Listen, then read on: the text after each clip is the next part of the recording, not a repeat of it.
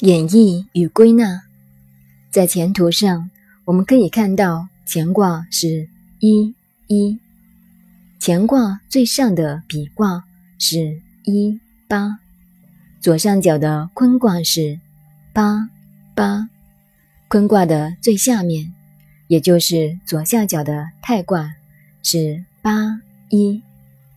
我们看到这个图案，每一个卦都有两个数字。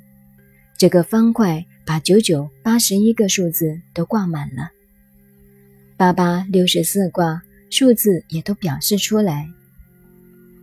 易经的文化是归纳法，同西洋的数理文化不同。西方的数理是演绎法，永远向前发展，所以天文的数字越来越大。学易经则刚刚相反，天文的数字不可知、不可量、不可说、不可数。用佛经来讲，是无量无边的向前边发展，由一变成二，由二变成三，由三变成无量数。易经的法则数字是看得到、摸得着的归纳法，无量无边的把它向你收。收到了十个数字以内，而且数字方法也很简单，没有那么复杂，只有加减乘除就够了。实际上，只是加减乘除都不需要，因为乘除也是加减，一加一减，就把宇宙的数字都归纳起来了。也可以说，一个卦的本身就是一个宇宙。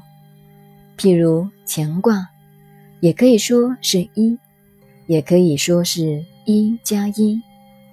譬如兑卦，也可以说是两个二，也可以说是二加二。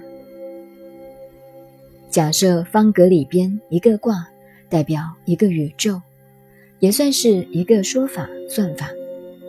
譬如乾卦是一，乾卦又代表天，这个天就是宇宙，但是它有两层宇宙，它是一加一，一层是外卦，一层是内卦，所以有两层天，一个是我们观念上的精神世界、思想上的天，一个是物理世界的太空。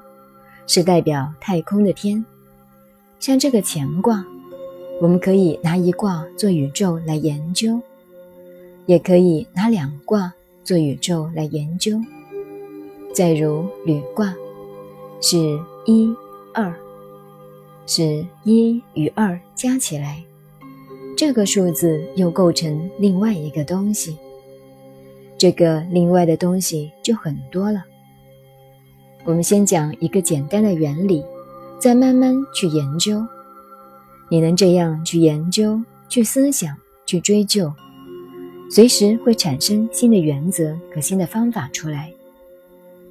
一般的是把四个卦变成一组，如乾卦、怪卦、履卦、兑卦，这四个卦一组，把每四个分配一组。乃至宇宙中每个地方都四个一组，或者六个一组，八个一组。你把它划分开，或者是用一条线把它分开也好。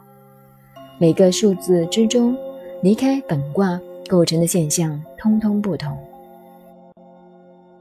这是第二个学易经的基本观念，介绍给大家知道。所以学易经。不要只是听课懂了就可以，这没有用，要回去研究，要多思想。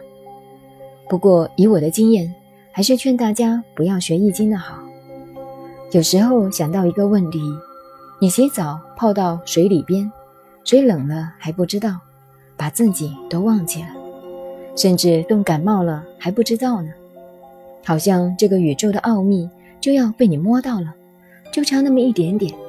所以你不肯停止，等到你把这个东西摸到了，哎呀，前面还有一个，那真是美不胜言，这样就很麻烦了，摸来摸去，永远摸不完。已经真是一个探求宇宙奥秘的学问。水凉了，天亮了，也无所谓了。